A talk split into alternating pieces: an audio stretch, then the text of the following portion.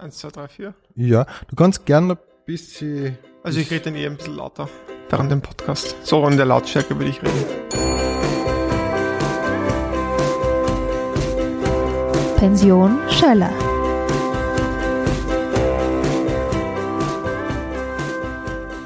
Ich begrüße jetzt in der Pension Schöller Fritz Jergic. Hallo. Hallo, danke für die Einladung. Ja, sag danke, Fritz. Wir beginnen mit der wichtigsten Frage, die man einem Kabarettisten stellen kann, nämlich wie bist denn du eigentlich zum Kabarett gekommen? Mm, ich habe mich immer schon wahnsinnig für Humor begeistert. Hab in der Schulzeit immer geschaut, die Simpsons, Malcolm mittendrin, aber auch so die satirischen Formate, Stermann Grissemann, Wir sind Kaiser, äh, Dorf aus Donnerstag, damit bin ich aufgewachsen. Es gibt sogar noch so äh, Zeichnungen, wie ich ein Kind war, habe ich so äh, Fake News schon gemalt. Ähm, ja. Also so wie andere äh, Leute, andere Kinder malen mhm. Feuerwehrautos und ich habe tatsächlich Zeitungen gemalt und so Fake News Geschichten Echt? reingeschrieben. Cool. Aha. Also hatte immer schon irgendwie so einen, einen Bezug dazu. Hast du nur, kannst du ein Beispiel, weißt du nur ein Beispiel? Ich habe irgendwie einmal mit sechs oder sieben geschrieben, Viktor Klima sperrt sich im Klo ein oder sowas. Also es war wirklich so ganz infantil. Naja, aber für, für, das Alter ist das eigentlich schon, eben, dass man über Viktor Klima schreibt, ist doch eigentlich schon bemerkenswert. Ne? Hm, ich habe mich irgendwie immer schon dafür interessiert und, und am Abend ist einfach immer die ZIP gelaufen und so. Also damit bin ich auch irgendwie aufgewachsen. Aber die Tagespresse an sich, das war dann eher so, so eine, so eine spontane Geschichte. Also ich habe das die Entstehungsgeschichte war dann so, dass ich äh, einfach äh, auf eine Postillon-Meldung reingefallen bin im, mhm. im, im Winter 2013 und mich dann für dieses Format total begeistert habe, der ja. Online-Satire mhm. und irgendwie das Gefühl gehabt habe, dass das in Österreich fehlt und ich habe einfach mich hingesetzt, habe die Website in wenigen Klicks eingerichtet. Das geht ja, äh, ging ja damals schon sehr, sehr einfach und haben einfach drauf losgeschrieben. Ah ja, also du hast einfach so von dir aus einmal angefangen. Vielleicht nur ganz kurz, Postillon ist so eine satirische Website auch. Genau, das ist die Tagespresse auf Deutsch, äh, mhm. also Deutschland. Mhm. Und äh, wie gesagt, ich habe sehr gerne den Postillon gelesen, sehr geschätzt bis heute, bin auch persönlich bekannt mit den, mit den Leuten, die das machen. Mhm. Und äh, The Onion genauso, die amerikanische Satire-Seite. Und habe immer schon irgendwie äh, ein sehr, sehr, sehr starkes Fable gehabt für, mhm. für politische Satire. Mhm. Damit man es jetzt ungefähr einordnen kann, du bist 91 geboren, also du bist schon mehr oder weniger mit dem Internet aufgewachsen, das kann man schon so sagen, oder? Ja, wir hatten den ersten Computer mit Internet, glaube ich, 1999, 2000 und ich kann mich erinnern, wie ich mich hingesetzt habe und mir gedacht habe, wow, jetzt kann ich alles, alles, jede Seite äh, aufrufen und aber wo fange ich an? Also, was soll ich jetzt tun mit dieser Macht? Mhm. Und äh, habe dann einfach eingegeben SK Sturm AT, das war damals, also Sturm Graz war damals meine Lieblingsmannschaft und fand das dann total cool, dass man so die, die Website von meinem Lieblingsverein so anschauen kann und, und äh, ja, mhm. also fand das auf jeden Fall cool, cooles Erlebnis und habe mich immer seitdem fürs Internet sehr begeistert. Mhm. Und wer ist wir in dem Fall, die Familie oder die Schule? Äh, die Familie. Also ihr habt so 99, 2000 habt ihr in der Familie den ersten Computer gehabt. Ja. Ja. Wart ihr generell oder äh, bist du in einer politischen Familie aufgewachsen? Weil du gesagt hast, bei euch ist immer die ZIP gelaufen und so. Ähm, ich habe natürlich keinen Vergleich zu anderen Familien, aber bei uns war natürlich immer irgendwie, sagen wir so zumindest Nachrichten waren schon immer irgendwie so Teil des Alltags. Mhm. Ähm, also wir haben sehr oft so bei der ZIP 1 um 19.30 Abend gegessen. Das war eigentlich normal. In der Früh das Morgenjournal Mhm. Ähm, wir haben jetzt nicht so groß politisiert, obwohl ich immer sehr gern gestritten habe über Politik, aber wir haben jetzt nicht irgendwie, also ich habe jetzt nicht irgendwie Eltern, die politisch sehr aktiv sind oder so, äh, eher so Interesse an der Nachrichtenlage, glaube ich. Ja. Äh, teilt dein, teilen deine Eltern deine politischen Ansichten oder, oder eigentlich mm. die, die, ja oder na sag mal ja. Ich glaube, ich bin ja so ein Hybrid mit mit ein paar eigenen Ansichten. Mhm. Also ich habe so von beiden glaube ich paar, paar Charaktereigenschaften übernommen, die natürlich dann auch meine politische Meinung prägen und bin bei manchen Dingen aber auch glaube ich äh, anders, denke ich anders als sie. Mhm. Ab wann haben deine Eltern mitbekommen, dass du diese Seite betreibst? Äh, eh relativ bald. Ich habe es ihnen ja. dann irgendwann gesagt, äh, nämlich dann, wie, die, wie das äh, immer wieder dann explodiert ist auf Facebook. Ah ja, Ähm, klar. Also das war ja so am Anfang, es ging ja recht schnell, weil, weil Facebook äh, damals sehr auf, auf, auf Fake News noch extrem abgefahren ist. Ja. Und da haben wir dann, da habe ich dann so Sachen geschrieben wie Edward Snowden kommt nach Wien, vertraut auf die Träger der Justiz und es ist so explodiert in kürzester Zeit, dass das sogar das Außenministerium dementieren musste. Und da habe ich dann auch gemerkt, dass das Projekt mm, größer wird, größer werden kann und, und ein Erfolg werden kann, wenn ich, wenn ich mich bemühe und, und dann habe ich es dann auch meinen Eltern gesagt. Okay. Warst du damals schon mit dem Studium fertig, wie du das begonnen hast? Mm, Also mit dem Bachelorstudium bin ich fertig geworden. Ich habe damals in Holland Volkswirtschaft studiert. Und der ursprüngliche Plan wäre gewesen, dass ich den Politikmaster an der Uni Wien mache. Und dazu kam es dann nie, weil ich kann mich erinnern, ich war dann inskribiert und ich hab, wollte zu einer Vorlesung fahren. Und dann am Weg zur Vorlesung, da sehe ich dann irgendeine tolle politische Meldung, zu der ich mir eigentlich so, zu der ich sofort was schreiben wollte. Und dann bin ich halt einfach umgedreht und nach Hause gefahren, anstatt zur Vorlesung zu gehen. Und ich war dann nie wieder auf der Uni, weil mir halt auch einfach auch dann dadurch klar geworden ist, okay, entweder ich mache halt einen Politikmaster, der, der mich vielleicht intellektuell weiterbringt, aber jetzt karrieremäßig nicht viel bringt. Oder ich kümmere mich um das Projekt, dass das ein wirklicher Erfolg ist und das wirklich abgeht und, und äh, habe halt, und, und habe halt irgendwie dann begonnen, auch alles diesem Projekt unterzuordnen. Ähm, und mich voll, voll und drauf zu konzentrieren. Und auf der Uni war ich dann, war ich seither nie wieder. Nur für, nur für Gast, Gastvorträge. Okay. okay. Es hört sich ein bisschen so an, als wäre es so ein sehr ein cooles Startup eigentlich gewesen. So, du machst du dein eigenes Ding und plötzlich explodiert. Ne? Und du merkst, du kannst davon leben und so. Aber wann hast du dir wirklich gedacht, ist ein Beruf? Naja, das, ich weiß nicht, ob es diesen einen Punkt gab, es ging halt, es ging halt schrittweise. Also ich habe dann irgendwann begonnen, ganz einfache Google-Werbebanner einzubauen, wo ich, wo du dann irgendwie so drei, vier Euro verdient hast mit, 100 mit 1000 Klicks. Und das hat sich dann sukzessive professionalisiert. Ich habe dann mit einer Vermarktungsagentur gearbeitet, die für mich Werbung, die Werbeplätze vermarktet haben. Ähm, dann vor ein paar Jahren haben wir umgestellt auf, auf Abos. Und mittlerweile verdienen wir äh, eigentlich 90 Prozent unseres Umsatzes mit Abonnentinnen und Abonnenten. Und ähm, also so hat sich das immer schrittweise professionalisiert und es gab jetzt, glaube ich, nicht den Punkt, wo ich gemerkt habe, dass das wird es mein Beruf, sondern am Anfang war es ein Hobby, dann war es halt irgendwie so, okay, ich verdiene ein bisschen Geld damit und dann habe ich es immer professioneller gemacht und dann so ist es gelaufen. Mhm. Ähm, ist es ein Geheimnis oder darf ich das fragen, wie viele Abonnenten habt ihr momentan? Wir haben etwas über 10.000 Wow, okay. Mhm. Und ähm, du hast es am Anfang alleine gemacht, mit viel Begeisterung und äh, ich nehme mal an, mit erheblichen zeitlichen Aufwand und so weiter. Wann hast du gemerkt, äh, dass du es allein nicht mehr schaffst? Oder war es umgekehrt? Sind früher sind dann einfach schon Leute zu dir gekommen und gesagt, hey, könnt ihr mitmachen?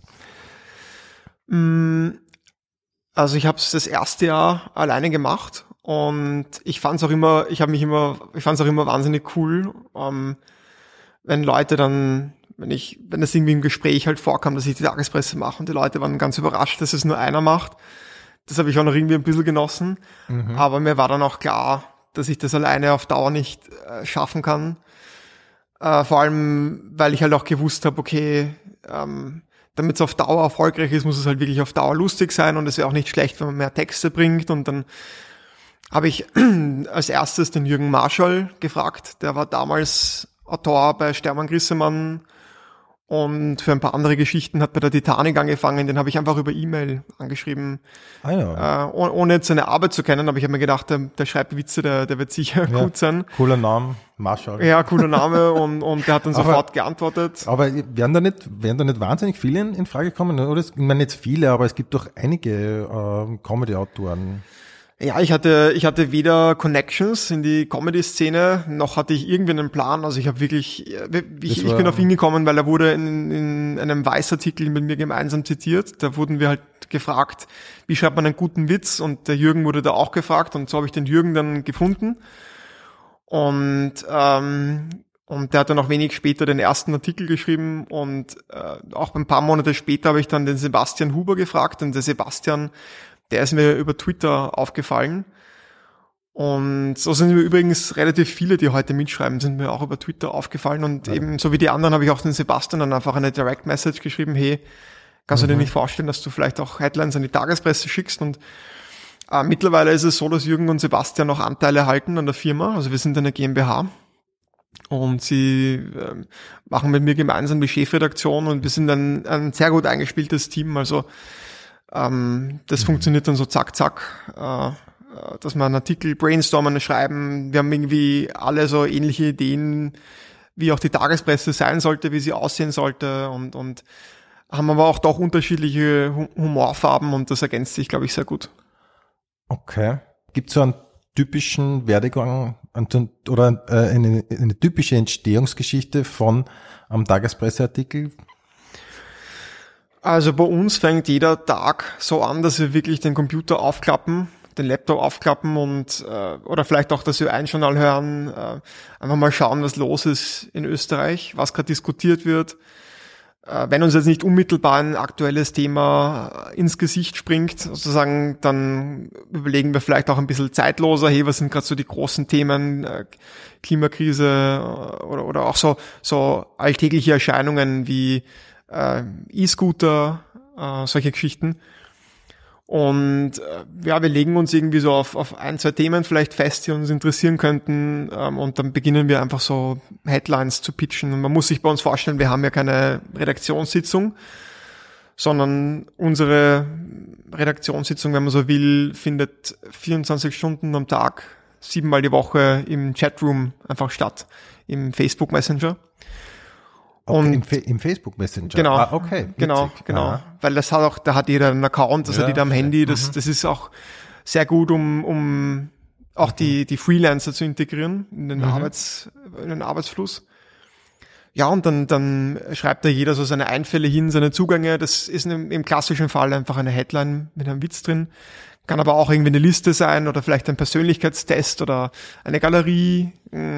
Kommt immer auf das Thema an und, und wenn wir dann das Thema gefunden, wenn wir die, den richtigen Zugang zum mhm. richtigen Thema gefunden haben, dann wechseln wir ins, ins Google Docs, wo dann ähm, gemeinschaftlich mhm. teilweise zu, zu dritt, zu viert an einem Artikel geschrieben wird und Ah, wirklich? Genau. Ah, das hätte man anders vorgestellt, ehrlich gesagt. Ich kenne es ja eher so, dass man dann eben so eine Sitzung hat und da wird dann gebrainstormt und irgendwann bekommt jemand das Thema und der muss es ausarbeiten. So ist ja ganz klassisch zum Beispiel bei FM4 oder so wird so gearbeitet. Ähm, ähm, aber ihr schreibt es tatsächlich so parallel ja. gleichzeitig an einem Artikel?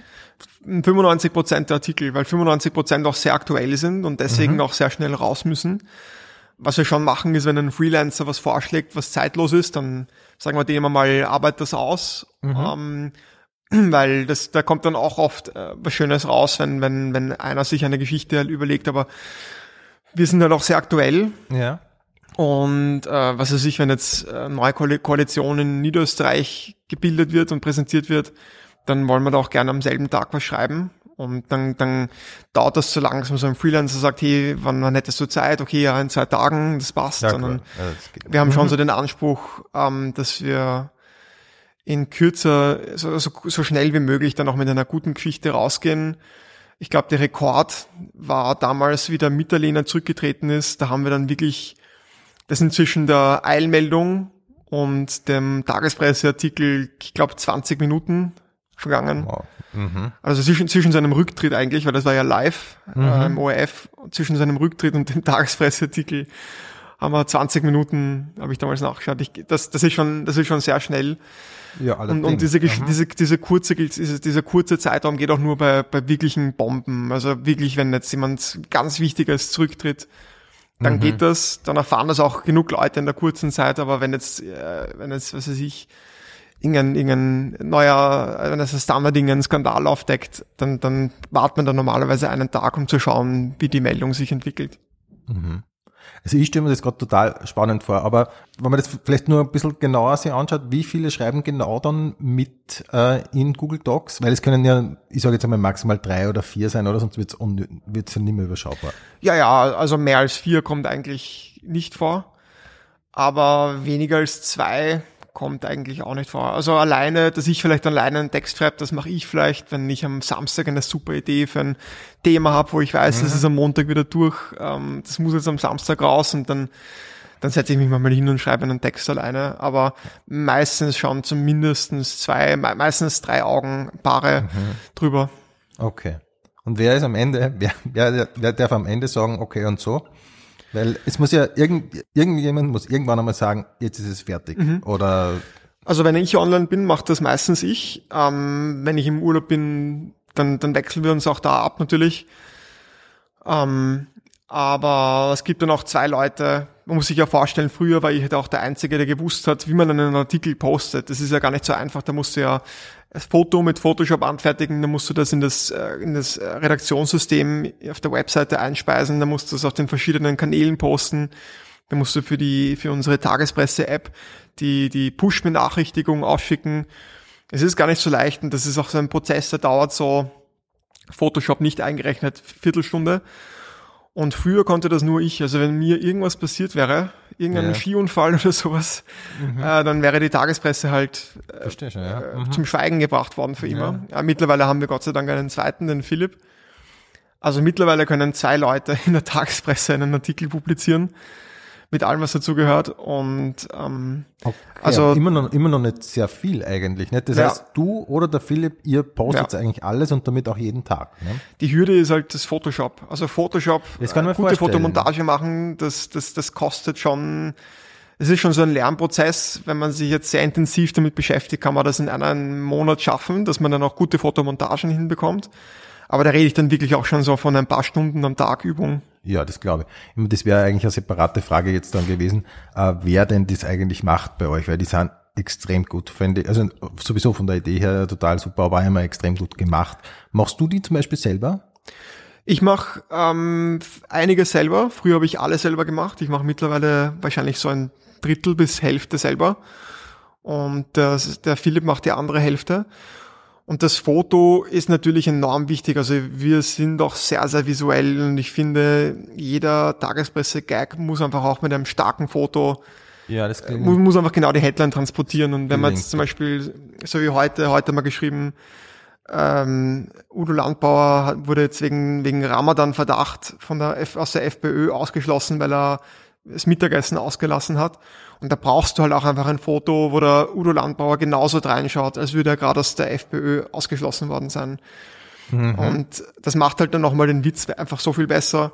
Und drum achten wir sehr, sehr darauf, dass wir wirklich ein starkes, ein sehr, sehr starkes Foto haben. Wir zahlen auch dafür, wir haben einen Upper-Zugang.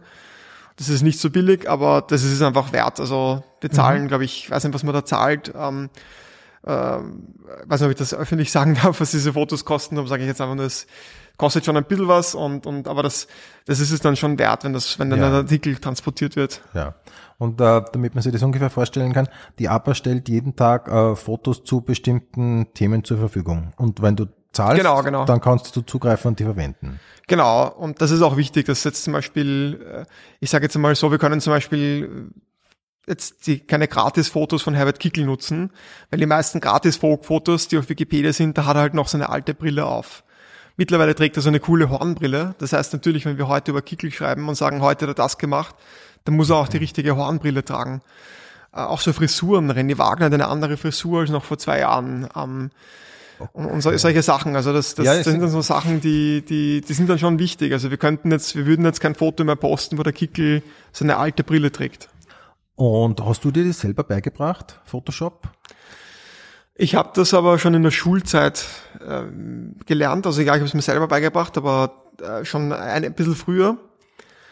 Und ich war aber früher immer sehr schlampig. Also auch erst mit der Zeit habe ich so, glaube ich, gelernt. Ähm, ich ich, ich finde dann immer so Sachen über Photoshop raus, wo ich mir denke, hätte ich das, warum weiß ich das erst jetzt nach wie viel, 15 Jahre mache ich jetzt Photoshop, nach 15 Jahren lerne mhm. ich, wie man äh, irgendwas besser ausschneiden kann, wie ja, man irgendwas okay. angenehmer ausschneiden kann und, und ja. ähm, bis Auch, heute eigentlich. Ja, und gerade so im, im äh, humoristischen, im satirischen Bereich, äh, gibt es da dann Vorbilder oder wie bringt man sich das bei? Weil ich, ich denke so, wenn man so, ich jetzt so mal so als Kabarettist, so Comedian, ich beschäftige mich damit, wie bauen andere Kabarettisten und Comedian ihre Witze. Schaust du dir humoristische Seiten an und denkst dir, ah, coole äh, Montage, sowas konnte ich auch mal machen? Ich schaue mir sehr gern an, wie, welche, welche Zugänge anderen Satire-Seiten einfallen. Ich gehe auch eigentlich ganz gern in Österreich ins Kabarett, weil da natürlich dieselben Themen behandelt werden und weil mich auch da irgendwie die Zugänge interessieren. Ähm, wir versuchen aber auch irgendwie sehr viel selbst zu machen oder wir orientieren uns zum Beispiel auch sehr an seriösen Medien, sagen wir so. Und wie zum Beispiel jetzt BuzzFeed vor ein paar Jahren immer diese Tests hatte, diese Persönlichkeitstests, mhm. welche Disney-Prinzessin bist du? Wir haben halt dann draus gemacht, äh, wie viel Norbert Hofer steckt in dir und, und, und machen halt bis heute auch immer wieder so Tests und, und experimentieren auch sehr gerne mit Zugängen. Wir haben auch so so Online-Generatoren, wir hatten so in Corona hatten wir so einen, so einen, so einen Fake-Maskener-Test-Generator, wo du dir dein eigenes Fake-Maskener-Test machen, machen lassen konntest.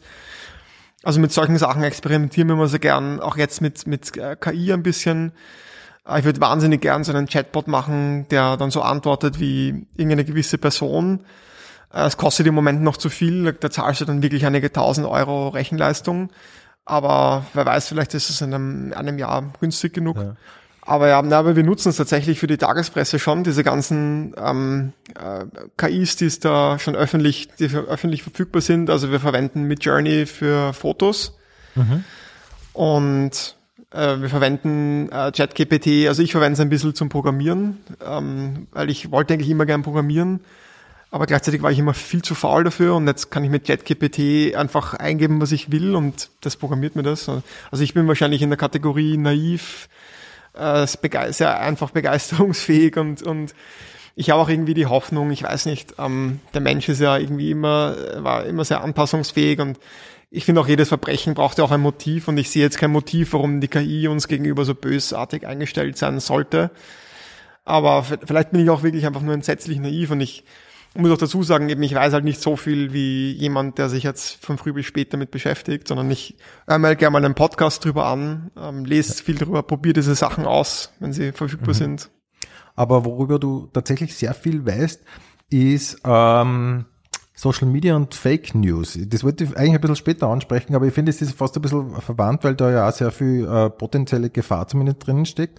Und die hast du in einem äh, äh, Buch recht ausführlich und recht kompetent ja äh, besprochen. Wie, wie siehst du die Entwicklung mittlerweile? Das Buch ist, glaube ich, jetzt zwei, drei Jahre alt. Wie, wie siehst du es? Ja, also ich habe vor drei Jahren eben dieses Buch geschrieben, wo ich mich im Wesentlichen mit der Frage beschäftige, wie soziale Medien in die Verteilung von Macht eingreifen. Also es hat einen starken Fokus auf Politik. Ich habe mich jetzt weniger mit den psychologischen Folgen beschäftigt weil mir auch dazu natürlich die Ausbildung fehlt, aber als, äh, als jemand, der soziale Medien und Politik sehr viel beobachtet, habe ich mir so über die Jahre ein paar Gedanken natürlich zu dem Thema gemacht und mache mir schon Sorgen, wenn man so sieht, wie zum Beispiel Donald Trump an die Macht gekommen ist, mit ein paar tausend Stimmen in, in ein paar wichtigen Wahlbezirken, wo einfach Russland äh, auf sozialen Medien äh, Fake News Werbung geschalten hat. Äh, wenn man sich anschaut, was in Myanmar passiert mit dem Genozid an den Rohingya, der über Facebook katalysiert wurde, laut der UNO, ähm, laut einem Bericht der UNO.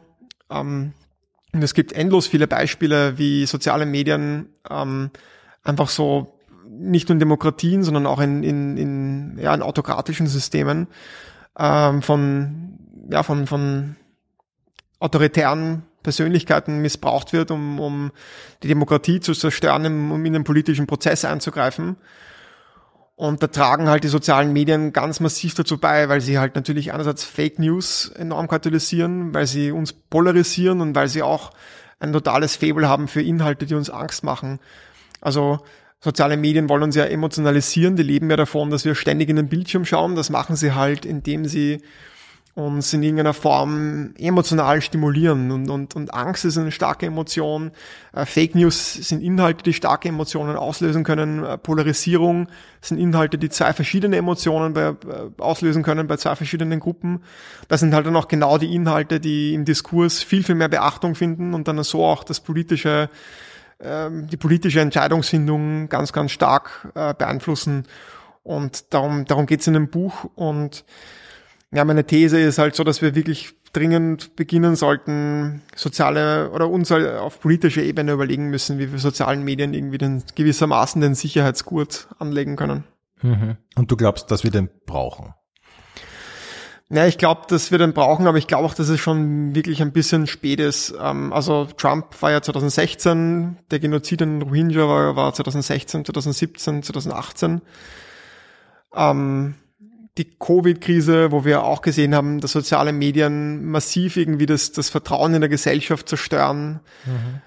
Das war jetzt auch schon wieder, ist jetzt auch schon wieder drei Jahre her. und, und mittlerweile, ich argumentiere ja eigentlich im Buch, dass wir Algorithmen regulieren müssten. Aber mittlerweile läuft ja Facebook zum Beispiel ähm, nur noch zum Teil auf einem Algorithmus. Ähm, die, die Entscheidung, welche Inhalte wir sehen und welche nicht, wird ja mittlerweile über ein neuronales Netzwerk getroffen also eine künstliche Intelligenz, wo nicht einmal mehr Facebook eigentlich weiß, was sie genau macht. Also Facebook hat so ein Modell und die geben diesem Modell ein Ziel und Inputs und trainieren das Modell ein bisschen, aber warum das Modell dann entscheidet, dass ich heute diesen Artikel oder jenes Foto oder jenen Post sehe, das kann dir von Facebook niemand mehr beantworten. Du kannst reinschauen und du siehst nur noch Zahlen und Parameter und du weißt aber nicht, wie diese Entscheidung entstanden ist. Also Facebook in Facebook kann dir keiner mehr die Frage beantworten, wie das neuronale Netzwerk eigentlich Entscheidungen trifft. Okay. Und äh, glaubst du, gibt es dann überhaupt noch eine Möglichkeit, das zu regulieren? Hm. Ja, das ist eine gute Frage. Die Frage wäre natürlich auch, was man eigentlich regulieren will und was das Ziel ist. Und ja, also ähm, ich würde mal zum Beispiel jetzt sagen, eine Aufgabe wäre zum Beispiel Fake News rauszufiltern und mhm. nicht mehr äh, zu bringen, ja. nicht mehr zu veröffentlichen. Ist das möglich? Gab's das ist auch das Ziel, das ich im Buch definiere und meiner Meinung nach müsste man einfach irgendwie eingreifen in diesen, in dieses, in dieses Verhalten, diese Tendenz von sozialen Medien, dass sie einfach sehr, sehr viel Wert legen darauf, wie viele Interaktionen ein Post, ein Inhalt hervorruft. Und das ist halt immer noch, auch, auch auf Twitter ist, ist zum Beispiel die Anzahl der Likes ähm, also sowohl auf Twitter als auch auf Facebook, ein, ein sehr wichtiger Faktor, der entscheidet, wie viele weitere Menschen einen Inhalt sehen. Ja, genau. Es gibt ja, also speziell geht es ja dann auch uh, um diese Kommentare und so weiter. Ja. Darum werden ja so unglaublich seltsame Fragen dann oft gestellt in, ja. in den Posts und so weiter. Ähm, aber das ist nach wie vor so. Und das ist nach wie vor so, auch so auf Facebook zum Beispiel, der Algorithmus, der die Kommentare rankt, der entscheidet, okay, dieser Kommentar ist ganz oben, der ist ganz unten, der richtet sich halt auch nach den Antworten und nach den Likes. Und drum sehen wir da halt immer so extrem polarisierende Kommentare. Mhm, ähm, mhm. Und äh, weil, weil ein polarisierender Kommentar kriegt halt viel, viel mehr gefällt mir, kriegt viel mehr wütende Smileys, kriegt viel mehr Antworten. Und das sind halt auch die Sachen, die dann auch mehr, mehr ähm, Sichtbarkeit bekommen im Diskurs. Und was könnte man jetzt da machen als, als Gesellschaft, als, als, oder als, als politischer Körper? Man, könnte halt hingehen und sagen, hey, ihr müsst andere Kriterien entwickeln. Ihr könnt nicht nur einfach Likes zählen und nicht mehr auf die Kommentare schauen, sondern ihr müsst halt einfach beginnen, andere Kriterien zu entwickeln. Was macht Google zum Beispiel? Google ähm, schaut, schaut sich bei ihrem Suchalgorithmus eine viel, viel, viel äh, Vielzahl an, an Parametern an, schaut sich an, hey, wie, was für einen Ruf hat die Seite, wie viele andere Webseiten linken auf die Seite, wie viele, wie viel Unique Content finde ich auf der Seite, wie hilfreich ist die Seite, wie, wie wenn ich jetzt jemanden hinschicke, wie lang ist der auf dieser Seite? Und es ist schon möglich, finde ich, ähm, es wäre schon möglich, also einen, einen, einen Mechanismus zu finden, wie man Content ähm, reiht nicht jetzt nach dem Parameter, okay, das ist jetzt etwas, was sehr, sehr stark emotionalisiert, sondern vielleicht mehr nach Qualität.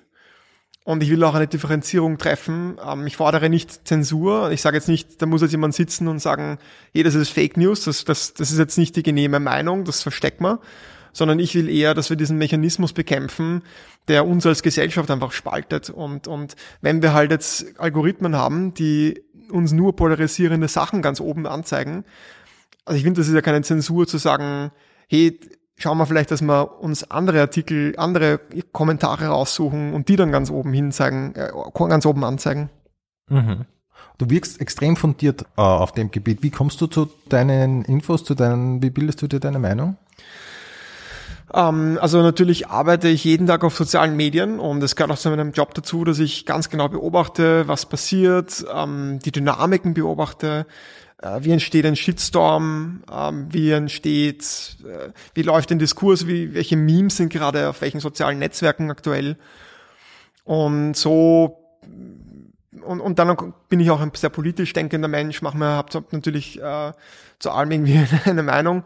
Und so äh, bin ich überhaupt zum Buch gekommen und dann auch im Rahmen des Buchs habe ich auch ein paar Meinungen noch ein, vielleicht ein bisschen auch mit mehr mit Fakten unter, unterlegt oder auch andere Meinungen aus dem Fenster geschmissen, weil ich gemerkt habe, das ist eigentlich ein Blödsinn im, im Zuge der Recherchen. Und ähm, also so ein Buch schreiben, das ist schon sehr viel Arbeit und natürlich auch ja, mit viel Recherche verfüg, ver, ähm, verbunden. Und so bin ich dann zu diesem, zu diesem, äh, zu diesem Thema eigentlich auch gekommen, habe mich ein bisschen reinarbeiten können. Ja, aber gratuliere im Nachhinein. Es ist ja wirklich ein fantastisches Buch geworden. Danke. Also hochspannend nämlich auch für so ein trockenes Thema. Und ich bin, wie gesagt, ich bin eh nicht so technikaffin, aber ich finde es extrem spannend. Ähm, und weil ich schon beim Gratulieren bin, gratuliere zur ähm, Tagespresse-Show im Rabenhof. Ja, vielen Dank. ich habe jetzt online gesehen. Ihr habt äh, die zu dritt geschrieben. Genau, geschrieben haben wir sie zu dritt. Ähm, die Fotos habe ich gemacht und mit Journey, also künstliche Intelligenz zum Teil. Mhm, mh. Bei den Videos haben wir mit ganz, ganz vielen verschiedenen Leuten zusammengearbeitet, sowohl vor als auch hinter der Kamera. Ja, also Aber vor der Kamera sehr viele äh, Comedy- und Kabarett-Kollegen. Genau. Und alles ist super geworden. Die Show ist wirklich, die Show ist großartig. Dankeschön. Ähm, auch die Zuspielungen und so weiter. Paul Kracker sowieso immer, immer hervorragendes Moderator. Wie lange habt ihr geschrieben? Ja, das Schreiben wahrscheinlich so drei, vier Monate. Man beginnt dann so mit der konzeptionellen Phase und es ist ja so am Anfang, am Anfang, wir haben ja so im Rahmenhof gesagt, wir haben einfach noch ein neues Programm, aber irgendwie hatte, irgendwie hat so die zündende Idee gefehlt und dann hat der Rabenhof gesagt, hey, macht's doch ein History-Programm und, und daraus ist dann so die Idee entstanden, dass man so Österreichs Geschichte satirisch nacherzählt. Und wieder mal die Idee da war, also wenn mal eine richtig gute Idee da ist, dann kommen auch so die ganzen Einfälle wie von selbst. Mhm. Und wir haben das relativ schnell geschrieben, in drei, vier Monaten. Und die Arbeit ist dann eher immer das vom geschriebenen Buch in, auf die Bühne zu bringen. Da machst du dann mal die Fotos, äh, dann liest es mit Paul durch, dann machst du die Videos. Es ist unglaublich viel Arbeit. Und dann probst du das. Äh, da, da, da ist der Rahmenhof eine Riesenunterstützung. Ähm, der, der Thomas Kratzer macht die Regie. Und der hat natürlich auch enorm viel Erfahrung, hat mit, mit ganz, ganz, ganz viele Stücke produziert. Hat ein, ein super Gefühl auch dafür, was funktioniert, was nicht funktioniert. Und ähm, also ich war dann schon sehr froh, auch wie die Premiere war, weil ich einfach fertig war mit den Nerven. Ähm, du bist dann halt wirklich so eineinhalb Monate fast jeden Tag im Rabenhoftheater und bei den Proben und und äh, ich, ich glaube, jedes Foto wurde irgendwie zweimal gemacht, weil beim ersten Mal passt es noch nicht. Und Thomas ist auch ein Perfektionist, das ist natürlich auch gut, aber halt im Probenablauf ein bisschen anstrengend weil man immer alles doppelt machen muss. Aber na, wir sind sehr happy damit und wir sind auch jetzt happy, dass es gut angelaufen ist. Wir sind äh, jetzt im Frühjahr bis zum Sommer noch ein paar Mal im Rabenhof und ich nehme an, im Herbst gibt es uns auch noch ein paar Mal zu sehen ähm, und, und sehr, sehr froh, wie das angelaufen ist. Ja, große Empfehlung an dieser Stelle nochmal. Ähm, und ich wollte dir dazu äh, fragen, weil das halt auch ständig eigentlich thematisiert wird, so in, im Zusammenhang mit diesem Stück ähm, und eigentlich ja ein bisschen das Kernthema oder ein Kernthema von der Tagespresse ist. Was ist für die typisch österreichisch? Oder was macht Österreich aus als Land oder als äh, Idee, als Begriff? Mm, ich finde, so typisch österreichisch ist für mich so irgendwie so ein bisschen mal die Mentalität. So dieses, dieses kleinbürgerliche, ein bisschen äh, gegen Autoritäten irgendwie nicht aufmucken, aber dann doch irgendwie ganz gern nach unten treten aber dann schon auch irgendwie so dieses Nette, dieses, dieser Schmäh, diese Herzlichkeit. Ähm, das ich finde, Alkohol ist irgendwie und auch ungesunde Ernährung ist so ein ganz wichtiger Bestandteil der österreichischen Kultur. Äh, wenn man sich so Schlagersongs auch anhört, wie, wie, wie oft es da irgendwie um Alkohol geht. Mhm. Ähm, und und ich, ich, amerikanische Country Music ist ja auch Schlager und, und da geht's aber irgendwie nicht so oft um Alkohol. Und bei ja, uns singen okay. die Ursprungburben, jetzt trinken wir mal, der Rauschlosten auch und, und ähm, das singen dann irgendwelche 80-Jährigen mit. Und also das ist schon irgendwie auch Teil der Kultur. Ähm, ja, Skifahren natürlich, äh, äh, Hansi Hinterseher, der so im weißen Anzug die Piste runterwedelt und dann auch wieder drüber singt, dass er danach Après-Ski äh, trinken mhm. geht. Und Das ist so irgendwie Österreich. Also wir, und genau das versuchen wir auch zu ergründen. Genau diese Österreichheit versuchen wir ein Programm zu ergründen, was das ausmacht und erzählen halt so nach, ähm, wie hat, wie, hat, wie hat Gott Österreich erschaffen in sieben Tagen und, und wie hat die Österreich-Zeitung über Jesus Geburt berichtet und wie hat die WKO die Erfindung des Rats blockiert und ähm, wir haben Mozart wiedergefunden äh, und der verkauft jetzt äh, Konzertkarten beim Stephansplatz. Äh, also das sind so, das sind so die, die, die Themen, denen wir uns widmen im, im, im Stück. Mhm. Mhm. Ähm, wo ist so die Grenze? Das ist so eine Frage, die taucht immer wieder auf. Mhm. Ich finde sie persönlich irrsinnig mühsam eigentlich. Aber ich es da trotzdem, weil du wahrscheinlich eh schon irgendeine Standardantwort hast dazu. Wo ist so die Grenze? Was, was, was wie weit darf Satire gehen und so weiter? Mhm. Das ist ja die, eh, die, immer die gleiche Frage, die da kommt. Was sagst du, wann diese Frage auftaucht? Naja, also Humor ist ja sehr subjektiv und jeder hat irgendwie eine andere Vorstellung, über welche Themen er gerne Witze hören würde und über welche nicht. Äh, wir haben einmal geschrieben in der Adventzeit vor vielen Jahren, die WKO will jetzt selbst gebastelte Geschenke verbieten, weil sie dem Handel schaden. Da würde man sich ja denken, da kann ja niemand was dagegen haben, so ein harmloser Witz. Und ähm, dann kriegen wir so eine E-Mail vermittelt von einem Eigentümer eines Bastelgeschäfts, der geschrieben hat, liebe Leute, Satire schön und gut, aber nicht gegen Bastelgeschäfte. Und das war so für mich so exemplarisches Zeichen dafür, dass es überhaupt keinen Sinn hat, ja. auf irgendwelche, Rück mhm. irgendwelche Befindlichkeiten Rücksicht zu nehmen. Ähm, es gibt natürlich gewisse Sachen, über die wir nicht schreiben und das sind die Sachen, die bei uns ein schlechtes Gefühl auslösen. Also die Grenze der Satire ist da, wo unser, wo unser, wo unser Gewissen sich bemerkbar macht. Und du willst ja auch irgendwie hinter deinen, deinen Artikeln stehen können. Und ähm, da, wo wir dann nicht mehr dahinter stehen können, wo für uns die Botschaft nicht vertretbar ist, das sind dann auch die Texte, die wir dann äh, nicht ja. mehr bringen. Wir bringen natürlich auch und wieder Sachen, wo ich mir dann denke, hey, heute würden wir das eigentlich nicht mehr bringen, das war damals nicht so in Ordnung. Es ist halt ein Lernprozess und wir sind nicht perfekt. Ja. Ähm, und Klar. Nimmst du da verschiedene Dinge auch runter, wenn du äh, ein bisschen später das Gefühl hast, das passt eigentlich nicht?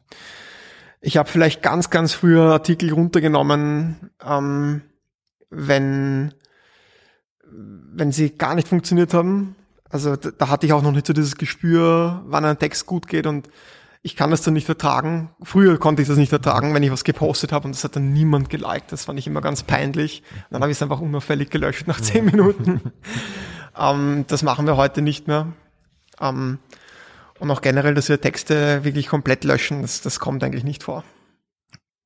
Und ähm, weil du es jetzt kurz angesprochen hast, ähm, wie gehst du, wie geht's hier mit Shitstorms um? Es kommen ja doch hin und wieder welche, ich meine, es polarisiert ja auch auf eine gewisse Art und Weise. Nimmt da die Sensibilität ein bisschen ab mit der Zeit? Ja, auf jeden Fall. Also wie das die ersten Male passiert ist, dass ich wirklich negatives Feedback bekommen hat, hab, es hat mich extrem fertig gemacht, weil das menschliche Gehirn kennt ja sowas gar nicht. Das ist ja irgendwie äh, durch die Evolution, es ist ja durch, durch das ja, tausende Jahre lange Leben in kleinen Grudeln geprägt und wenn dann irgendwie 50 Leute sagen, du bist blöd, geh weg, ähm, ist es natürlich für das Gehirn sehr stressig. Mhm. Und im Internet ist es aber eine normale Situation, speziell wenn du sowas machst wie wir, dann, dann sagen dir vielleicht einmal 200 Leute, du bist blöd, geh weg. Ja. Und das war speziell am Anfang für mich schon ziemlich schwierig, aber man stumpft ab irgendwie und man lernt es auch irgendwie, man lernt damit zu leben und mittlerweile ist es so, wir wissen manchmal bei Artikeln schon im Vornherein so, okay, da regen sich sicher wieder Leute auf. Und das ist halt so, und, und einen wirklich fetten Shitstorm, das, das kriegen wir irgendwie jetzt auch nicht so häufig, weil ähm, wir haben schon irgendwie, also wir, wir kalibrieren schon irgendwie genau die Botschaft, die wir ausschicken wollen. Und die meisten unserer Leserinnen und Leser verstehen das dann auch meistens. Ähm, um jetzt irgendwie ein Beispiel zu nennen, eben Terroranschlag in Wien, da haben wir dann am nächsten Tag gebracht. Äh, Wiener, trotz Terror, Wiener lassen sich den Lebensfrust nicht nehmen. Und wir haben gewusst, es werden sich alle aufregen. Und es war auch so, es haben sich hunderte Leute aufgeregt, aber die Botschaft dahinter, hinter der, finde ich, man, können wir stehen, nämlich, hey, wir lassen uns von Terror nicht zum Schweigen bringen, wir, wir appellieren irgendwie an das Gemeinsame und, und Wien ist trotzdem Wien noch. Und, und hinter der Botschaft kann ich stehen. Und wenn mir dann 100 Leute sagen, nehmst den Scheiß runter, denke ich mir, eigentlich, ich finde den Artikel in Ordnung und dann, dann juckt's mich auch nicht mehr so, wenn, wenn, das, wenn die Leute das schreiben. Ähm, ein bisschen schwierig fand ich so in der Corona-Zeit ähm, diese unglaubliche Aggressivität, die dann entstanden ist, wenn man irgendwie so einen Witz gemacht hat über, über Leute, die mit dem Galgen durch die Innenstadt dann Mhm, demonstrieren. Und da waren dann auch so, ja, mitunter waren auch so Morddrohungen dabei. Ähm, oder so Leute, die uns den Tod gewünscht haben. Ähm, das fand ich schon ein bisschen unangenehmer, ähm, wobei wir dann auch bei solchen Sachen, wir sind eigentlich nie zur Polizei gegangen, weil ähm, ich finde, das Leben ist so kurz, wenn dir da irgendein, irgendein Horst aus Tirol mit dem Klarnamen schreibt, ihr gehört auf dem Baum aufgeknüpft und ich meine, ähm, das, das macht mir jetzt nicht Angst. Ich glaube jetzt nicht, dass der sich in den Railchat setzt und irgendwie, also Ja, na, wahrscheinlich, und ich meine, ja, ich weiß, irgendein Restrisiko bleibt wahrscheinlich immer und überall. Ja. Aber ja, eh. Ähm, äh, ich hab jetzt im, ähm, in der Vorbereitung habe ich ein paar äh, Podcasts gehört mit dir. In einem Podcast ist gegen Ende ein Thema aufgetaucht, über das du angeblich ganz gerne sprichst, wo dann aber in dem diesem äh, Podcast kaum mehr Zeit war dafür. Du kochst sehr gern. ja, absolut. genau. Ähm, und zwar, ich glaube, Burger, stimmt es so? Ich mein, man sieht auf, dein, auf deinem Instagram-Account, finde ich, sieht man es ein bisschen. du, du grillst ganz gern und, Ja. und, und, und so. Ähm, how comes oder ist das einfach, einfach so ein Ding immer schon? Naja, es kommen so viele Sachen zusammen, die ich mag. Also erstens einmal esse ich extrem gern. Gut, das werden, das werden viele sagen. Ähm, aber ich bin dann auch gern kreativ und ich mache dann auch irgendwie gern was mit den Händen. So, ich mag so diesen, ich mag so dieses, okay, Genuss trifft Kreativität, trifft Handwerk. Und was ich zum Beispiel, also ich koche sehr gern, aber ich, ich koche dann zum Beispiel, ich hasse es zu kochen mit Rezept. Und wenn ich koche, wenn ich was Neues koche, dann schaue ich mir meistens drei, vier YouTube-Videos an und versuche mir halt dann so vielleicht die Hard Facts zu merken. Okay, ich brauche so und so viel Mehl ungefähr und so und so viel von dem und so und so viel von dem. Aber Kochen macht mir dann am meisten Spaß, wenn ich einfach wirklich so einfach in der Küche stehe und Zutaten zusammenmische und irgendwas Neues probiere, was ich vielleicht vorher noch nicht probiert habe und das dann auch wirklich gut schmeckt. Und ich, ich, ich streite, also ich verleugne nicht, dass dieser äh, Zugang, äh, diese Rezeptverweigerung nicht so selten wirklich auch zu katastrophalen Fehlschlägen führt, wo dann äh, wirklich was, was ganz Furchtbares irgendwie am Ende rauskommt. Ähm, ähm, das, das gehört, gehört Ja. für mich dazu. Aber Ja, also es klingt auch einen sehr musischen Zugang generell. Du hast du Musik hören dann auch dabei und so und Wein trinken oder so. Ja, ja, manchmal. Ich grille eben auch gerne und, und, also Grillen mache ich überhaupt sehr, sehr gern, so im, im, im Sommer auf der Terrasse und, und irgendwie ein gutes Steak kaufen und, und, also vom, vom Fleischer. Also das, das mache ich schon sehr gern. Guten Wein, Freunde. Ja. Ist das so dein, dein, ich stelle mir es gerade so vor, ist das so ein bisschen der Ausgleich? Du arbeitest ja sehr viel, ne? Und eigentlich, eh, wie du sagst, du bist rund um die Uhr erreichbar. Ist das so deine zweite Seite? Könnte man das so sagen?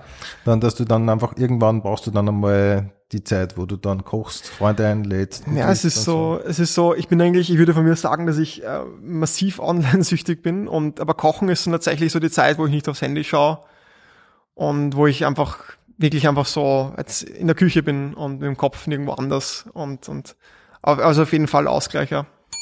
Ja, aber wenn wir schon bei Freizeit sind. Ähm, ich habe an dieser Stelle äh, ganz gern so Buchempfehlungen oder Serienempfehlungen. Kannst du sowas ähm, geben? Oder bist du Serienschauer? Ähm, na, also hin und wieder, wenn eine wirklich ganz, ganz relevante Serie rauskommt, dann schaue ich sie mir an. Aber mein Problem ist dann, wenn man dann, wenn man dann süchtig wird, wenn man reinkippt, dann schaut man sie sich halt auch, dann, dann will man halt jeden Tag sieben Folgen schauen und ich finde, es geht einfach sehr viel Zeit drauf. Aber ähm, ich glaube, die letzte Serie, die mir sehr, sehr gut gefallen hat, war Squid Game. Das ist auch schon wieder zwei Jahre her, glaube ich. Aber eh- eher Bücher. Was liest du, wenn du was liest? Ähm, ich lese am liebsten, ich lese eigentlich sehr wenige Romane, obwohl immer, immer wieder, wenn ich einen Roman dann lese, gefällt es mir sehr, sehr gut. Aber am liebsten lese ich eigentlich Sachbücher, meistens über Politik, Geschichte, ähm, ja, Politik und Geschichte eigentlich, oder, oder auch so, ja, so, so wissenschaftliche Bücher. Also nicht, nicht populärwissenschaftliche Bücher, ähm, ich lese jetzt keine Fachmagazine, also populärwissenschaftliche Bücher über irgendwelche Phänomene. Ähm, so immer vorm Schlafen gehen. Okay.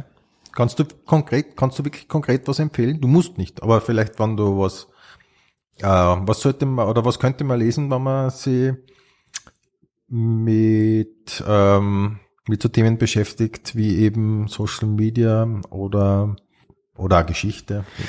Ähm, ich könnte tatsächlich einfach mal jetzt in meinem Kindle-App nachschauen und dann kann ich schauen, kann ich empfehlen, äh, was davon, Mhm. was mir davon am besten gefallen hat.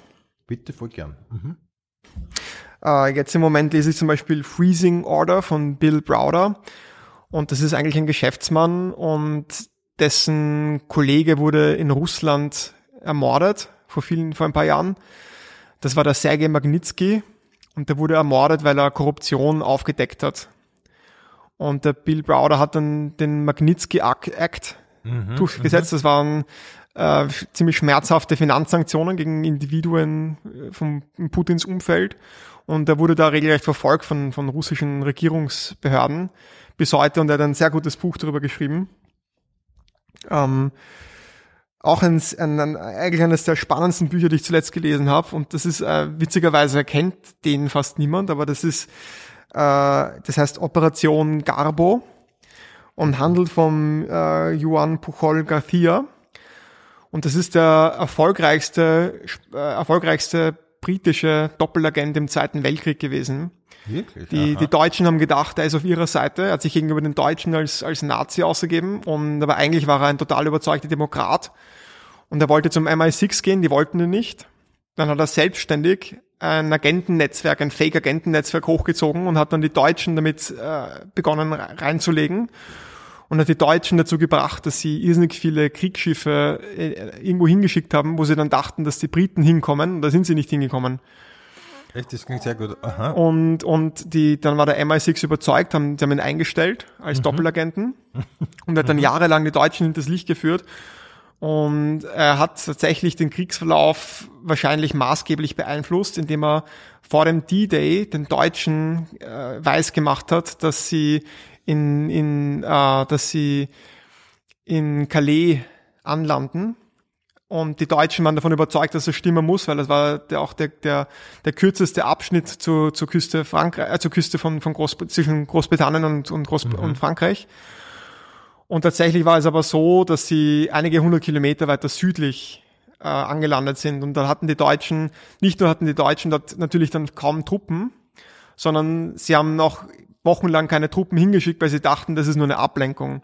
Also dieser Doppelagent war tatsächlich wahnsinnig erfolgreich und bis Ende des Krieges haben die Deutschen nicht gewusst, dass es ein Doppelagent ist. Es ist nie draufgekommen, das Deutsche Reich ist zerfallen und seine, seine Händler im, in, in der, in der, ähm, in dem, in dem Geheimdienst der, deutschen Wehrmacht haben das bis zum Schluss nicht gewusst, dass er eigentlich gar nicht auf ihrer Seite ist. Die sind halt, er hat das so gut gemacht, dass sie auch nie draufgekommen sind, dass er ihnen nur Quatsch erzählt. Sehr cool. Und sie haben sogar ziemlich viel Geld ihm gezahlt. Also, Okay. also ein sehr, sehr spannendes Buch. Ja, und sonst äh, habe ich da so, äh, viele Bücher lese ich nicht ganz fertig, da lese ich dann eher so die Sachen, die mich interessieren, aber eher so, äh, so politische Bücher, äh, populärwissenschaftliche Bücher. Okay. Ähm, ja, aber so Fragen. Googlest du dich selber? Ähm, ja, hin und wieder google ich mich selber, weil ich gern wissen würde, ähm, so ob man meine Website und so weiter dann ganz, ganz oben sieht. Okay. Also so für SEO google ich mich tatsächlich manchmal selber. Ja, aber wer macht das nicht? Ja. ähm, wie informierst du dich über das Weltgeschehen? ähm, Twitter, sagen wir so, auf, auf Twitter und auf Financial Times und auf Economist informiere ich mich über das Weltgeschehen und im Ö1-Journal informiere ich mich über das Weltgeschehen.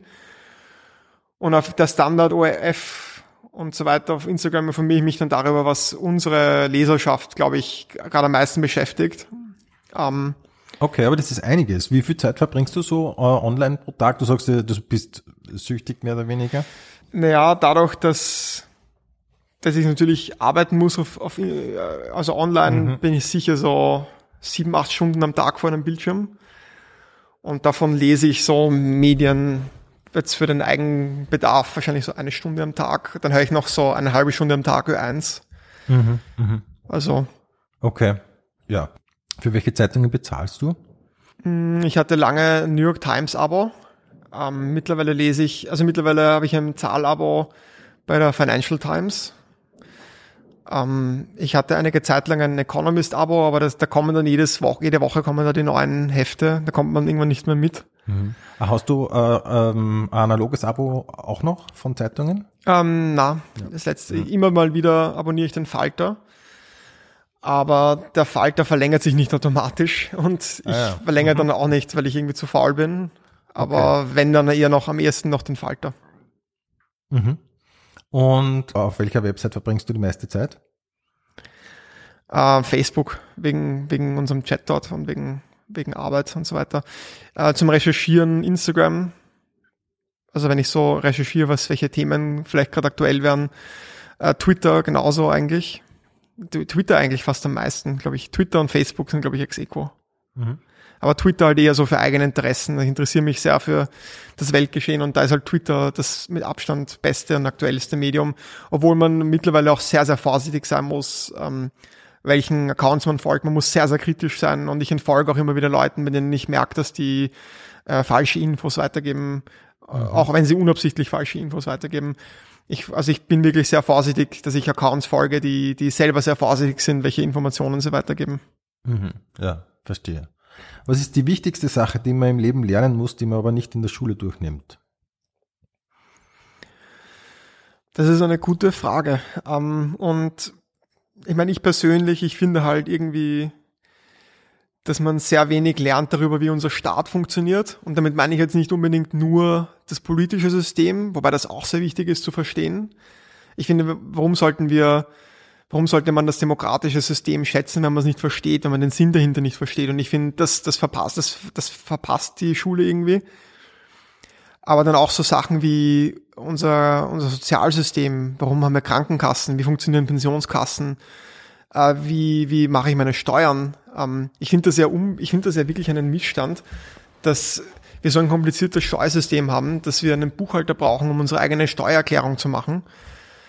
Ähm, Firma anmelden, wie funktioniert sowas, ähm, generell selbstständig sein, ähm, ich finde ja auch, ich finde ja so ein Programm, um Selbstständigkeit zu forcieren, ich finde, das wäre ein super Arbeitslosenbekämpfungsprogramm. Programm. Das stimmt eigentlich, ja. Mhm. Wobei wir ja Gott sei Dank im Moment ist ja die, Gott sei Dank die Arbeitslosenquote niedrig.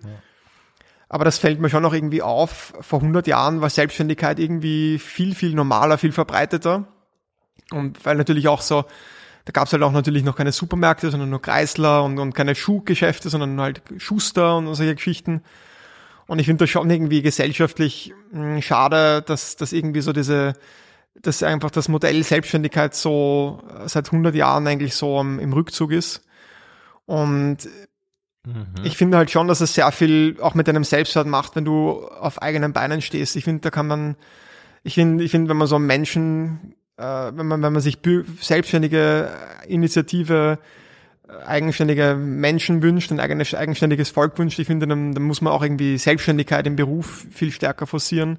Und ich finde schade, dass wir irgendwie in einem System leben, das halt immer komplexer wird und im Zuge dessen das auch immer schwieriger macht, selber eine Firma zu machen. Also es ist halt viel einfacher und angenehmer ähm, und wahrscheinlich auch für viele Menschen viel, viel ök- ökonomisch auch sinnvoller, ähm, sich in ein Anstellungsverhältnis zu begeben. Und wir leben auch in einem, Geschel in einem, in einem Steuersystem, wo es honoriert wird, wenn du groß bist. Also wir leben so in einem ge- generell das Gesetzbuch, äh, die ganzen Regulierungen und so weiter, die, die machen es eigentlich, das ist eigentlich ein Vorteil, wenn du in einer großen, großen Konzern bist.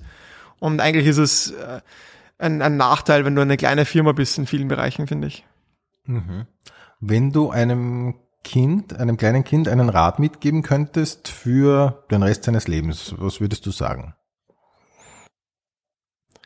Ah, da gibt so viele Sachen, die einem einfallen würden.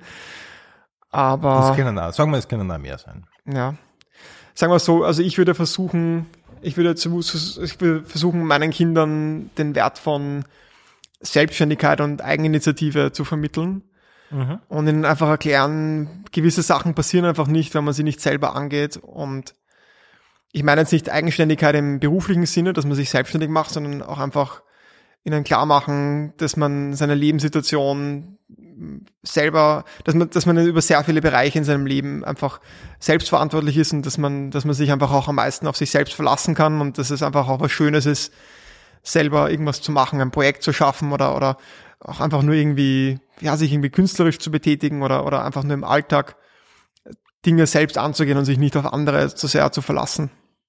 Mhm. Hast du jemanden gehabt, der dich äh, diesbezüglich ermutigt hat? Hast du so einen Lehrer gehabt, der dich zum Beispiel sehr gefördert hat? Hm, Ich glaube, es sind so kleine Dinge. Also ich glaube, es sind so einfach mal so, also meine Mutter zum Beispiel hat mich dann schon mit sieben einkaufen geschickt. Und, Mhm. und, und ich würde halt auch meinen Kindern schon früh so Rollen geben im Haushalt und, und, und sie irgendwie einbinden in diese Abläufe und, und ähm, als sie zu, zu Selbstständigkeit irgendwie erziehen. Mhm. Was ist das beste Konzert oder Festival, das du jemals gesehen hast? Ich finde Festival ist furchtbar, weil ich mag ich mag es nicht, wenn man drei Tage nicht duschen kann. Ich war noch nie, ich habe tatsächlich einmal habe ich ein Ticket gehabt fürs fürs äh, Nova Rock und dann bin ich krank geworden. Ich hatte die Intention hinzufahren, aber ich hab, war dann wirklich krank. Ähm, Konzerte, ja, gelegentlich gehe ich zu Konzerten, aber ich bin jetzt nicht so der große Konzertgeher. Ähm, wenn Aber was- Festival, dann so ein Tagesfestivals vielleicht. Aber was hörst du für Musik? Oder spielt Musik eine Rolle für dich? Auf jeden Fall. Also beim, beim Sport höre ich so, es hat, kommt auf die Situation an. Beim Sport höre ich gern Techno und, und House und beim Kochen höre ich gern Klassik oder Jazz. Wirklich? Klassik? Und ähm, früher habe ich gern äh, Rock gehört und, und so. Ähm, es gibt auch so vereinzelt Künstler, die ich gut finde. Ähm, Young Horn, äh, Drake. Okay, Hip-Hop eher ein bisschen. Mhm. Auch ein bisschen, ich bin jetzt nicht so der große Hip-Hop-Fan, aber, aber so ein paar Künstler gefallen mir schon sehr gut. Hast du schon mal eine Sache ausprobiert, die du nie mehr wieder machen möchtest?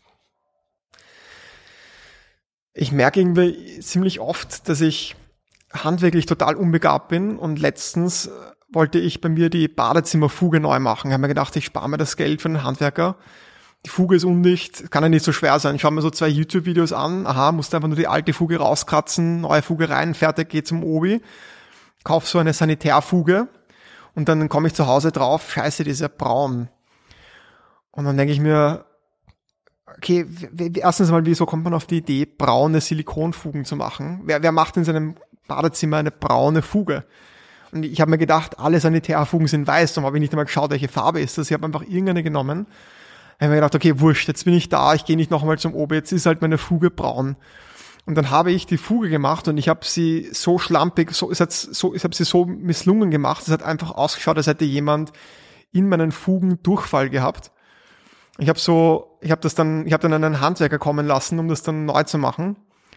Und der Handwerker sieht die Fuge und er sagt dann so, Picasso, Picasso. es hat wirklich furchtbar ausgeschaut. ähm, also vielleicht etwas, was ich immer wieder versuche und eigentlich nicht machen sollte, wäre irgendwas, alles mit irgendwie handwerklich, Ja, äh, irgendwas bauen, irgendwas. ja das kenne ich gut. Mhm.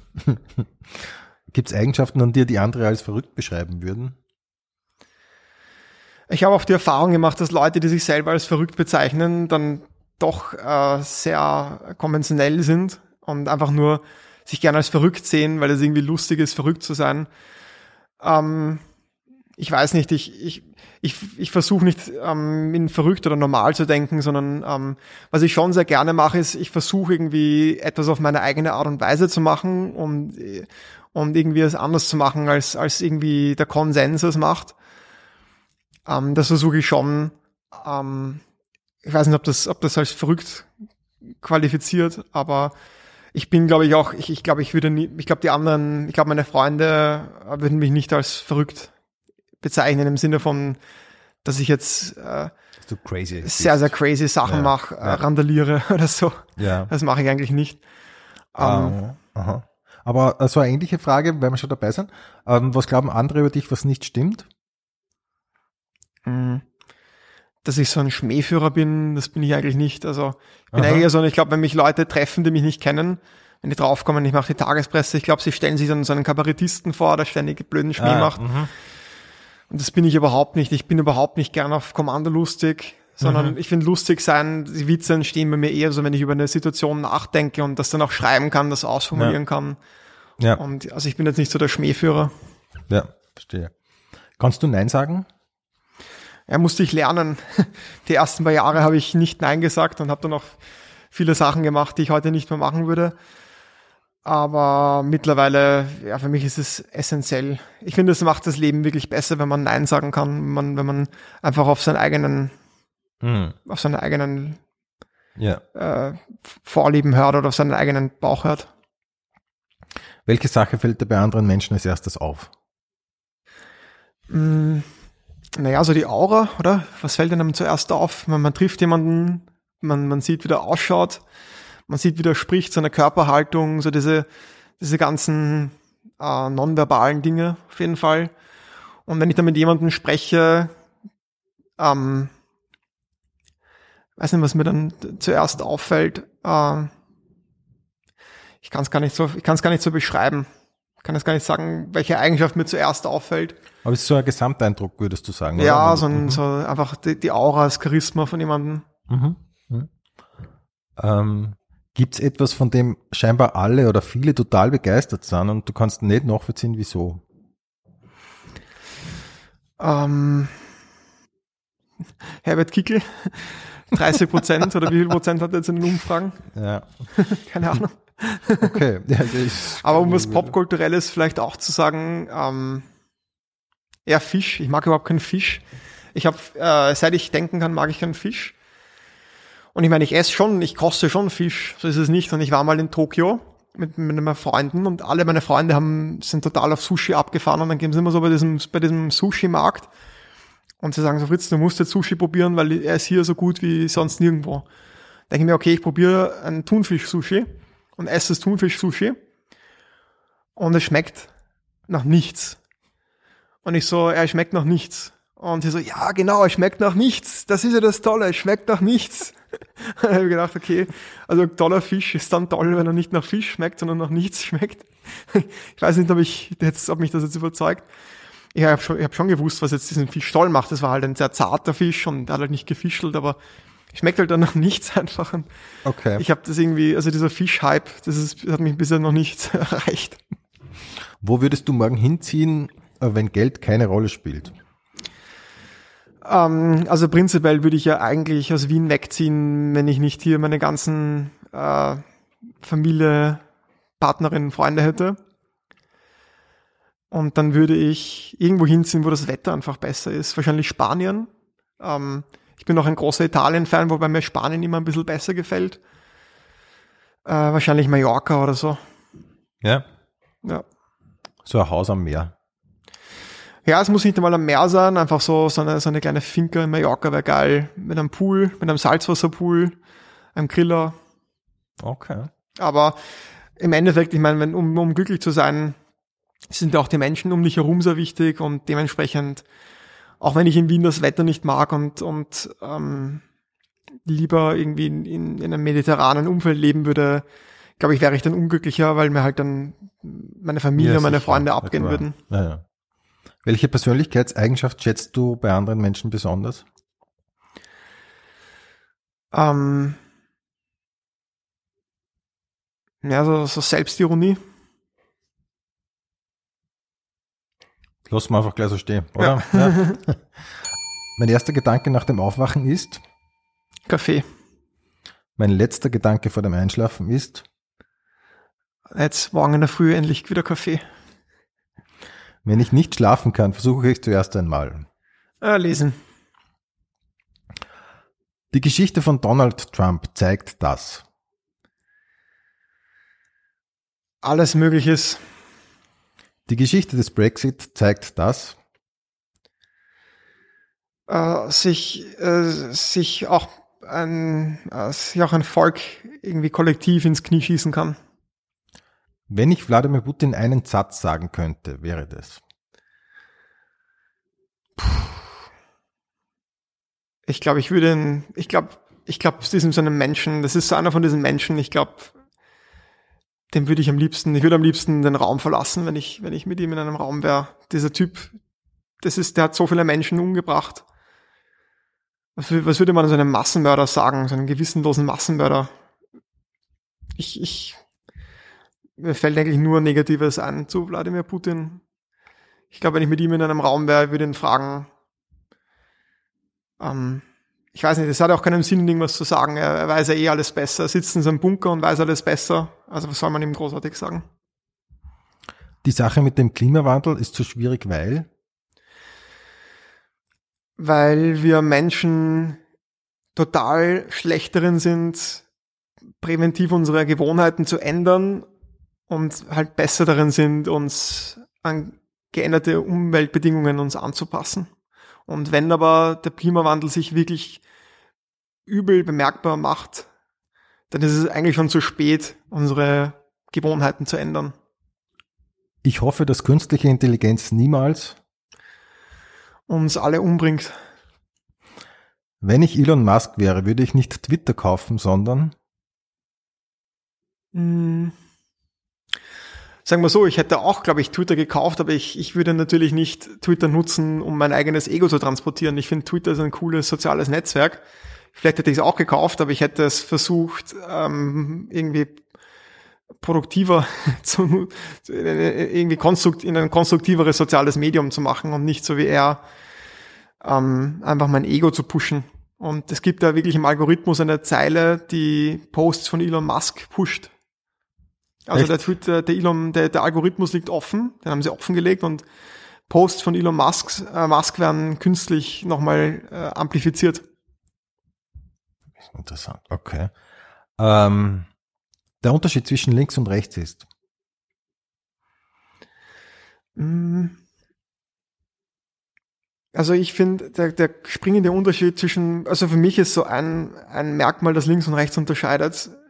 Ich finde, äh, auf der linken politischen Seite findet man öfter so die Grundidee, dass Kooperation auf gesamtgesellschaftlicher Ebene gut ist für die Menschheit und ich finde, auf der rechten Seite findet man mehr so den Gedanken, hey, ähm, was interessieren mich die anderen? Äh, ich will, ich bin mir selbst am nächsten. Der Begriff Heimat bedeutet für mich? Ähm, Heimat ist dort, wo ich mich zu Hause fühle, wo ich mich wohlfühle und wo ich auch irgendwie eine Verbindung spüre. Wenn ich in letzter Zeit einkaufe, denke ich, Fuck, seit wann kostet die scheiß Salatgurke 1,90? Das Schöne am Älterwerden ist? Ähm, das Schöne am Älterwerden ist, dass man mh, mm, selbstsicherer wird. Gibt es irgendein ähm, ein Prinzip oder ein Leitsatz, nach dem du lebst? Äh, nein, eigentlich nicht. Eher so, eher so Überzeugungen, eher so Erkenntnisse, die ich im Laufe des Lebens hatte. Und ähm, versuche nicht mein Leben so nach, nach, nach ich finde, das Leben ist zu komplex, um es irgendwie auf einen Spruch, nach einem Spruch zu richten. Aber ähm, so ein paar Prinzipien, die ich habe und das ist, äh, ja, also wenn, wenn, wenn, wenn etwas gemacht werden muss und niemand macht's, dann ist es vielleicht gut, wenn man es selber macht. Ähm, und ich versuche auch generell äh, versuche auch irgendwie empathisch gegenüber anderen Menschen zu sein, prinzipiell ein guter Mensch zu sein, wobei natürlich, was ist ein guter Mensch, kann man auch wieder ewig diskutieren, aber ich versuche natürlich einen positiven Einfluss auf mein Umfeld zu haben und, guten, positive Spuren zu hinterlassen, wenn ich mal diese Welt wieder verlasse. Gibt es ein Ereignis, das deine Weltanschauung schon mal völlig verändert hat? Ähm, also ich war in einem katholischen Kindergarten und auch in einem katholischen Hort und war auch im Religionsunterricht in der Unterstufe. Und dann habe ich irgendwann mal einen Film gesehen über Dinosaurier und habe dann noch so ein bisschen was gelesen. Aha, es ist vor so und so vielen hundert Millionen Jahren. Und wir hatten so eine extrem religiöse äh, Lehrerin, die uns auch so Schöpfungsgeschichte wie in der Bibel unterrichtet hat. Und dann habe ich sie mal gefragt, ja, aber wie, wie geht sich das denn eigentlich aus äh, mit den Dinosauriern? Also es waren ja zuerst die Dinosaurier und dann die Menschen, aber Gott hat die Welt erschaffen laut der Bibel und, und die ist dann wirklich ausgezuckt und hat gesagt, na, das, das ist ja nichts, das ist ja, das, war, das ist ja, ah, und, und, und konnte mir überhaupt keine klare Antwort geben. Und da habe ich dann zum ersten Mal, äh, da hat, da hat sich mein Ablösungsprozess von Religion äh, in, in Gang gesetzt, der dann daran gemündet ist, dass ich auch dann irgendwann mit 13 auch einfach Artist war. Mit 13? Ja. Okay. Und bin seitdem ein total äh, antireligiöser Mensch. Gut, ich meine antireligiös im Sinne von, ich lehne für mich Religion ab. Ich verurteile jetzt niemanden, der religiös ist, aber ich lehne es für mich ab. Ich sehe prinzipiell kritisch, was Religion in der Welt macht. Bin auch kein spiritueller Mensch, glaube nicht an Homöopathie, glaube nicht an Schwingungen und, und so weiter, glaube prinzipiell an, an wenig, was nicht irgendwie auch messbar ist, auch wenn es sicher viele Sachen gibt, die wir nicht messen können, weil uns die physikalischen Instrumente fehlen, aber ich glaube jetzt nicht an Sternzeichen, ich glaube nicht an, an, äh, an also ich, glaube an sehr viel nicht, an was viele andere glauben und, und ich glaube, das hat sich schon irgendwie in Gang gesetzt, dadurch, dass ich einfach gemerkt habe, dass Religion, Religion sehr schlecht darin ist, irgendwie gewisse Antworten zu geben. Ist die Welt in fünf Jahren ein besserer Ort oder ein schlechterer? Ich glaube, dass die Welt seit einigen hundert Jahren oder seit einigen tausend Jahren mit ein paar Rückschlägen sich in eine positive Richtung entwickelt, was jetzt unseren Lebensstandard betrifft, ähm, was so auch so, so Dinge betrifft wie Lebenserwartung, Bildung. Und in fünf Jahren weiß ich nicht, weil der Zeitraum ist zu kurz. Da kann es natürlich kommen zu einer Inflation oder zu, zu einem Krieg. Aber in, in 100 Jahren glaube ich, glaube ich schon, dass die Welt ein besserer Ort ist, sofern künstliche Intelligenz uns nicht alle ausrottet. Und du für dich selber, wo siehst du dich in fünf Jahren? Ähm, ja, hoffentlich immer noch in dem Sessel, wo ich gerade sitze, im Tagespressebüro. Ja, schöne Vorstellung, super, super Büro, haben wir noch gar nicht erwähnt. Wenn du zum heutigen Zeitpunkt dein Memoiren schreiben würdest, wie würde das Buch heißen? ähm, vielleicht der Junge mit der Satire-Seite. Das hat der Falter mal geschrieben in einem Porträt über mich. Aber das ist doch voll netter Titel. Ja. Eigentlich. Fritz, dann sage ich an dieser Stelle vielen Dank für deinen Besuch in der Pension Schöller. Ja, danke dir fürs Gespräch.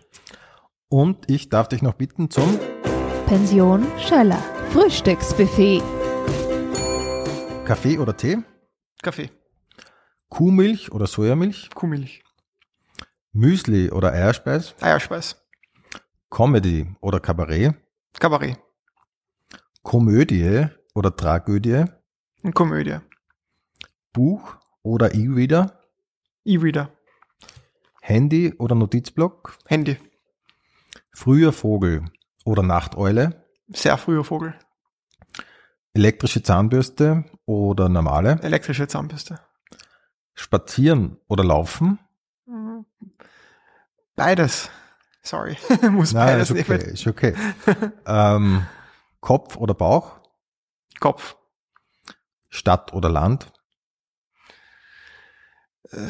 Herz sagt Land, aber der Kopf weiß Stadt, Fahrrad oder öffentlich, Fahrrad, Klavier oder Orchester, ein Klavier, Stephansdom oder Riesenrad, Stephansdom, Kernöl oder Olivenöl, Olivenöl, Piste oder Strand, Strand, Sonne oder Schatten, Sonne, Party oder Zusammensetzen, Müsste ich wählen, würde ich zusammensetzen nehmen, aber Party ist auch nicht schlecht und wieder.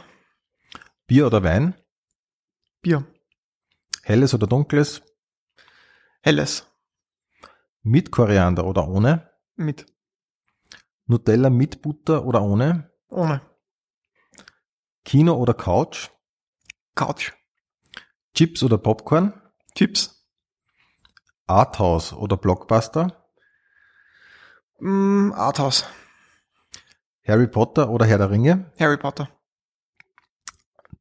Disney oder Marvel, Disney, South Park oder Simpsons, Simpsons, PlayStation oder Xbox, Playstation, Charlie Chaplin oder Buster Keaton, Charlie Chaplin,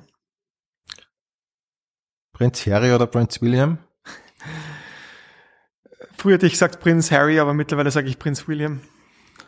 mehr Geld oder mehr Freizeit, Ähm, am liebsten beides, aber na, ich glaube, mehr Freizeit macht glücklicher. hin zur Gefahr oder weg von der Gefahr, Äh, weg von der Gefahr. Gedanken lesen können oder unsichtbar sein, Gedanken lesen können ist zwar cool, aber irgendwie perfide gegenüber den Mitmenschen. Darum würde ich, glaube ich, eher unsichtbar sein wählen, obwohl das auch ziemlich fies sein kann. Ähm, fliegen können oder unter Wasser atmen? Fliegen können. In der Ruhe liegt die Kraft oder in der Bewegung liegt die Kraft? In der Bewegung. Liebe mit Liebeskummer oder keine Liebe und kein Kummer? Liebe mit Liebeskummer. New York oder Los Angeles? New York. Italien oder Griechenland? Griechenland. Übergangsjacke oder frieren? Übergangsjacke. Haube oder Frisur? Haube. Worauf wartest oder morgen ist? Worauf wartest? Früh gehen oder bis zum Schluss bleiben? Mhm. Früh gehen. Servus, Baba oder auf Wiedersehen. Servus. Pension Schöller. Infos und Bilder findest du auf Facebook und Instagram. Alle Live-Termine von Rudi Schöller auf rudischöller.at.